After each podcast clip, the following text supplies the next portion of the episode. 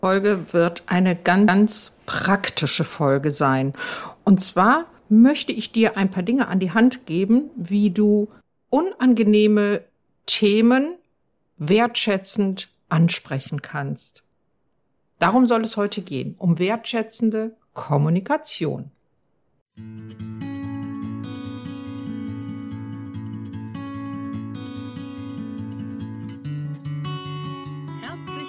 bei Angehört, deinem Podcast, wenn du dein Leben mit einem psychisch erkrankten Menschen teilst, mit Informationen und Impulsen für deine Selbstfürsorge.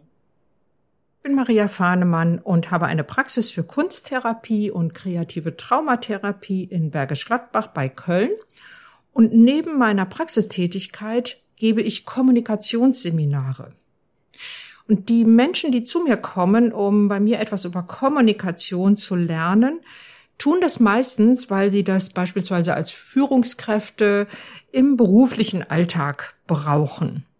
Und das Interessanteste Aha-Erlebnis, das viele in meinen Seminaren, aus meinen Seminaren mitnehmen und auch so, ähm, ja, so, so als, als Feedback geben ist, boah, das kann ich ja auch alles in meinem privaten Umfeld gebrauchen.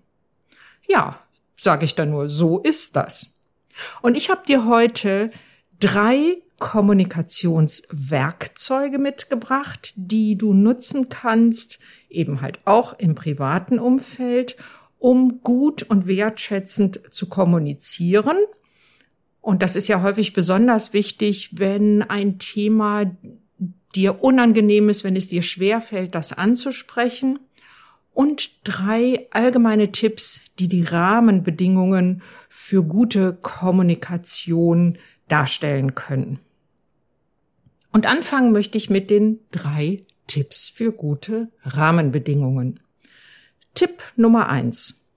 Wenn dir eine Situation oder das Handeln einer anderen Person ähm, Unmut bereitet, dann sprich das zeitnah an.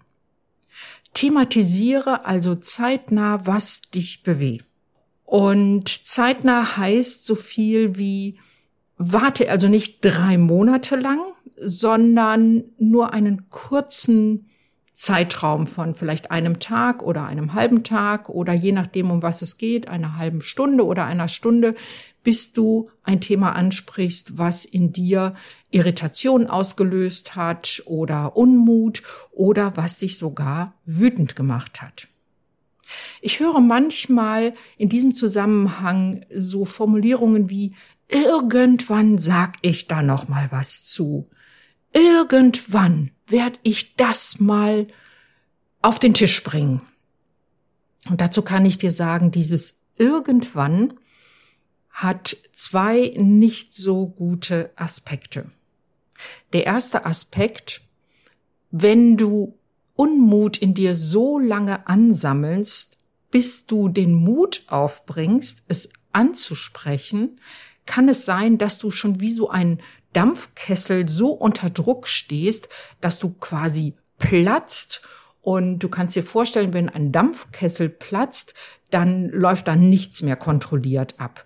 Und so ist das auch in der Kommunikation. Wenn wir so lange warten und so lange Unmut, Irritation und so weiter oder sogar Wut in uns ansammeln, bis wir platzen, dann läuft unsere Kommunikation meistens ziemlich unkontrolliert ab und macht die Sache nur noch schlimmer. Der andere Aspekt von irgendwann spreche ich das mal an, kann auch sein, dass du immer wieder über deinen eigenen Unmut hinwegschaust, ihn sozusagen runterschluckst, ohne dass da so ein großer Druck entsteht, sondern, und das hängt auch ein bisschen davon ab, was für ein ähm, Verhaltensmuster du präferierst, also welchen ähm, Persönlichkeitsstil du lebst, dann kann aus dem irgendwann ein Nie werden. Und das heißt ja dann nicht, dass alles in Ordnung ist, sondern häufig ist es so, Menschen, die aus dem irgendwann ein Nie werden lassen, die gehen irgendwie auch ein bisschen aus dem Kontakt.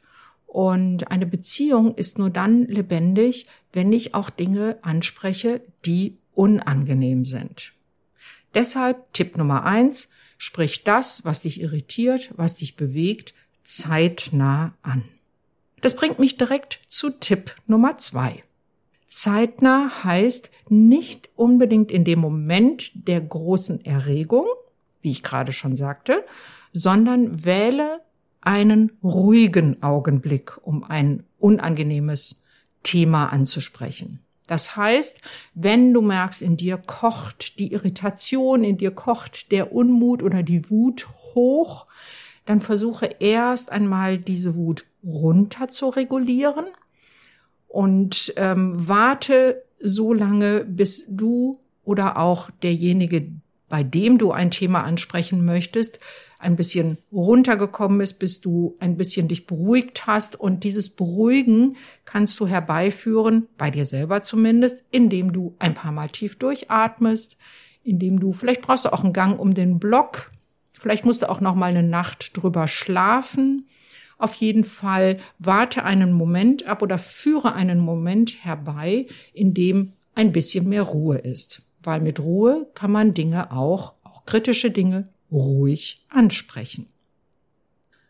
Tipp Nummer zwei also, wähle den richtigen Augenblick und das ist nicht der, wo gerade die Temperamente überkochen. Tipp Nummer drei.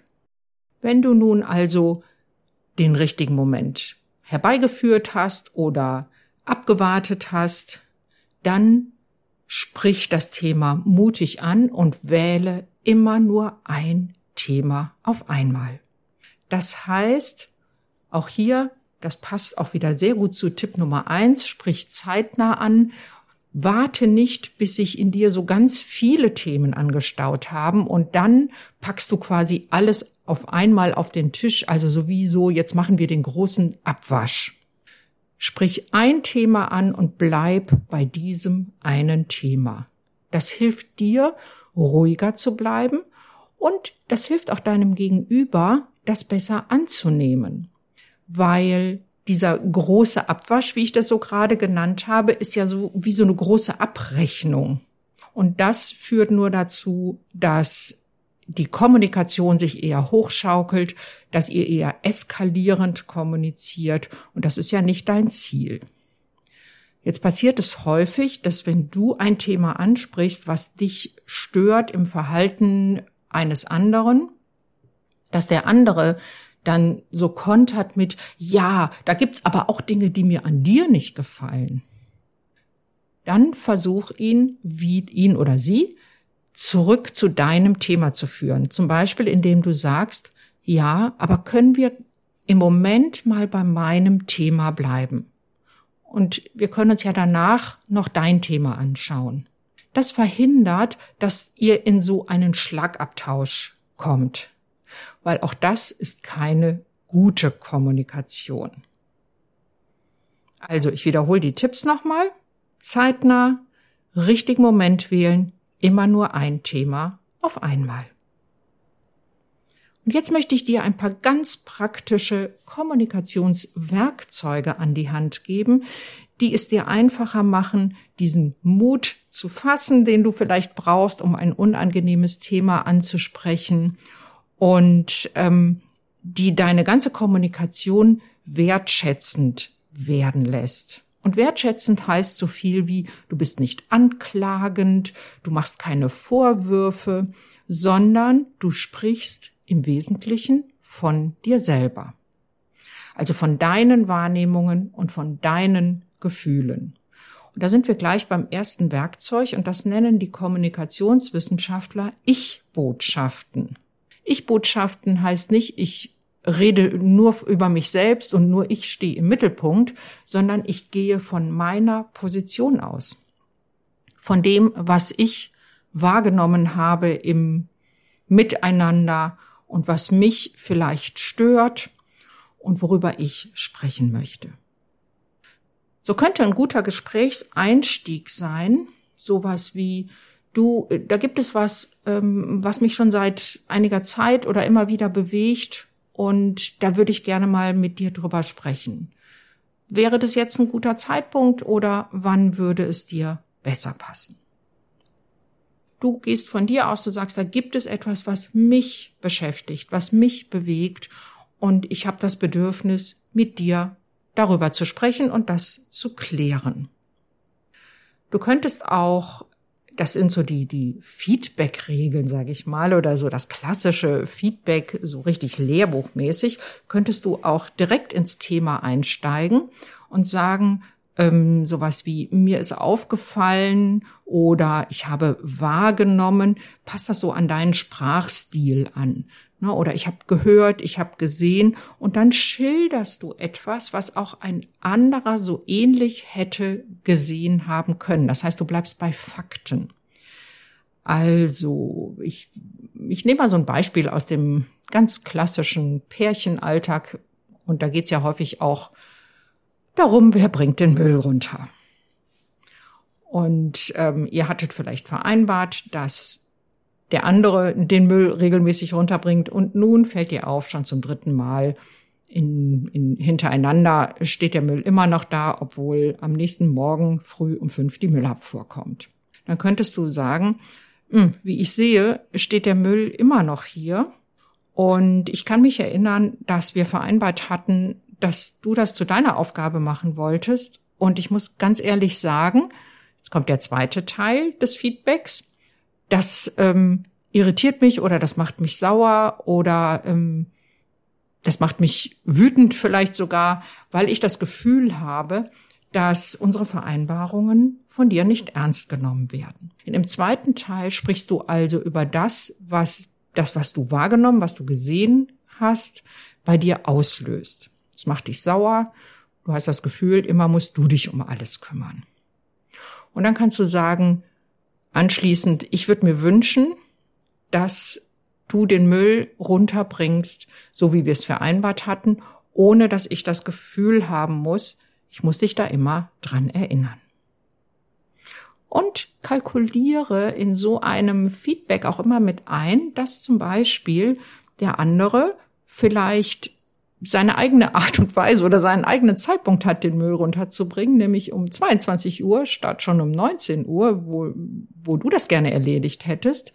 Und gib ihm die Chance oder ihr die Chance, dir das mitzuteilen und zu sagen, ja, ich würde den, wollte den ja runterbringen. Ich mache das eben immer erst später.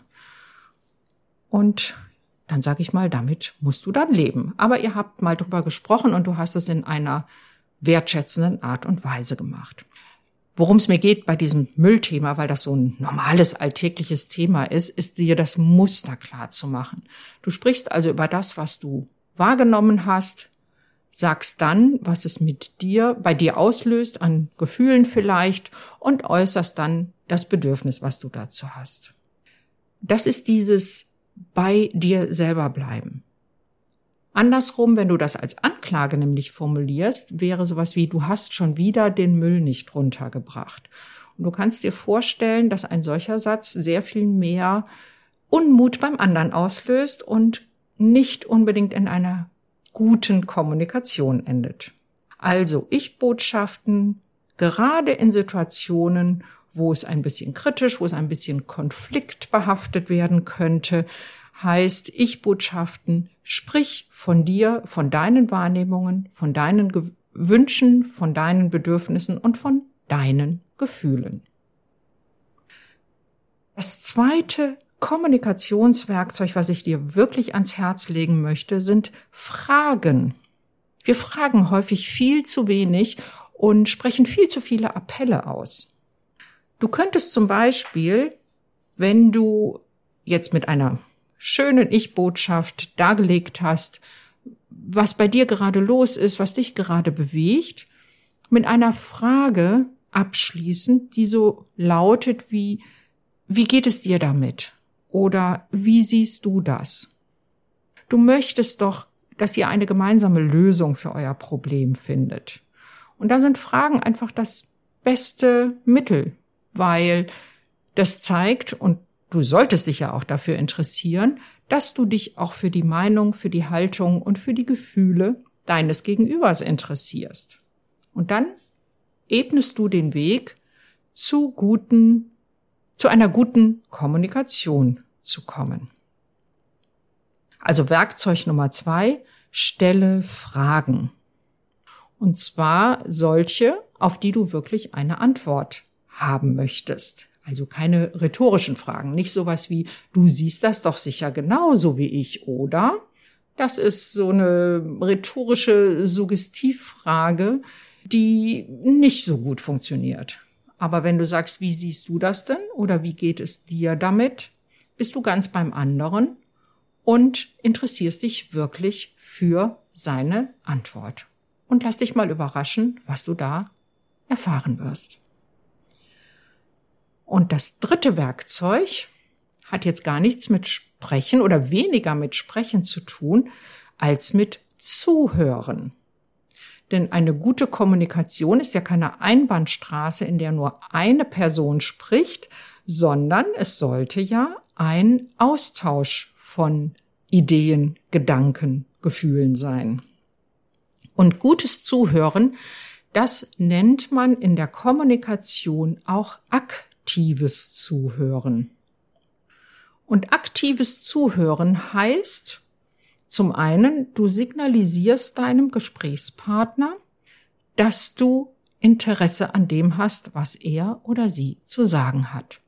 Und da habe ich neulich so einen ganz netten Ausdruck gehört. Wir signalisieren das einmal ja häufig durch Blickkontakt und so und durch eine interessierte Mimik und durch, und diesen Ausdruck fand ich so nett, soziales Grunzen. Hast du das schon mal gehört? Wahrscheinlich machst du das eh schon. Zum Beispiel am Telefon, wo Blickkontakt ja nicht möglich ist. Da machen wir häufig sowas wie, mhm, ah, mhm, ja, mhm. Das nennt man soziales Grunzen. Und das kannst du natürlich auch, wenn du jemandem gut zuhörst, in, in einem eins zu eins Live-Gespräch äh, einbringen. Und du wirst es auch tun, wenn du, also schon ganz automatisch, wenn du dir vornimmst, ich höre jetzt einfach mal nur zu und nicht wie wir es ja so häufig machen in Gesprächen, ich warte, bis der andere eine Atempause macht, um dann einzugrätschen und zu sagen, wie ich das Ganze sehe. Versuch dir das mal ganz bewusst zu verkneifen, sondern höre zu. Die erste Stufe des aktiven Zuhörens ist also dieses Anschauen, Zuwenden und soziale Grunzen. Und die zweite Stufe des aktiven Zuhörens ist das, das nennen die Kommunikationswissenschaftler, nur dass du es mal gehört hast, paraphrasieren. Und das heißt, ich wiederhole mit meinen eigenen Worten das, was ich gerade gehört habe. Und dieses Wiederholen leitest du am besten ein mit so einem Satz wie, habe ich dich richtig verstanden, dass, und dann kommt deine Wiederholung oder ich möchte das nochmal zusammenfassen, weil was ich gerade gehört habe, weil mir ist es ganz wichtig, dir zu zeigen, was ich verstanden habe. So in der Richtung. Das heißt, ähm, du leitest das so ein bisschen ein und wiederholst dann ganz kurz und knapp in eigenen Worten, was du gehört hast. Es gibt dem anderen die Chance, entweder zu sagen, nee, nee, Moment, so habe ich es nicht gemeint, sondern so. Oder zu sagen, ganz genau, so habe ich es gemeint. Und die dritte Stufe des aktiven Zuhörens nennt sich Verbalisieren. Verbalisieren heißt ja eigentlich in Worte fassen. Und da greifst du das, was du an Gefühlen beim anderen wahrnimmst oder wahrzunehmen glaubst, auf und fasst das in Worte. Das kann so etwas sein wie, oh, ich habe den Eindruck, das macht dich wirklich richtig sauer. Oder ähm, kann es sein, dass, dass dich das richtig sauer macht? Oder, oh, ich sehe, das macht dich richtig sauer. Oder welche Gefühle auch immer da vorhanden sind. Auch dieses Verbalisieren stellt sicher, dass ihr kommunikativ auf einer Ebene seid, dass ihr von den gleichen Dingen sprecht und dass du auch die Emotionen des anderen richtig wahrgenommen hast. Ja, das waren meine drei Basiswerkzeuge der Kommunikation, die ich dir gerne mitnehmen, mitgeben möchte. Das sind also die Ich-Botschaften, das heißt, du sprichst über dich, über deine Bedürfnisse, deine Gefühle. Das sind die Fragen, das heißt, du nimmst den anderen mit in deine Kommunikation in deine Gedankengänge und fragst, wie geht es dir damit? Wie siehst du das? Und das aktive Zuhören. Du bist wirklich, wenn der andere redet, ganz beim anderen, hörst ihm zu, fasst nochmal in eigenen Worten das Gehörte zusammen, um klarzustellen oder klarzumachen, dass du wirklich verstanden hast, was dem anderen auf dem Herzen liegt. Und jetzt wünsche ich dir damit viel Erfolg, diese Instrumente einmal einzusetzen und gute Rahmenbedingungen zu schaffen.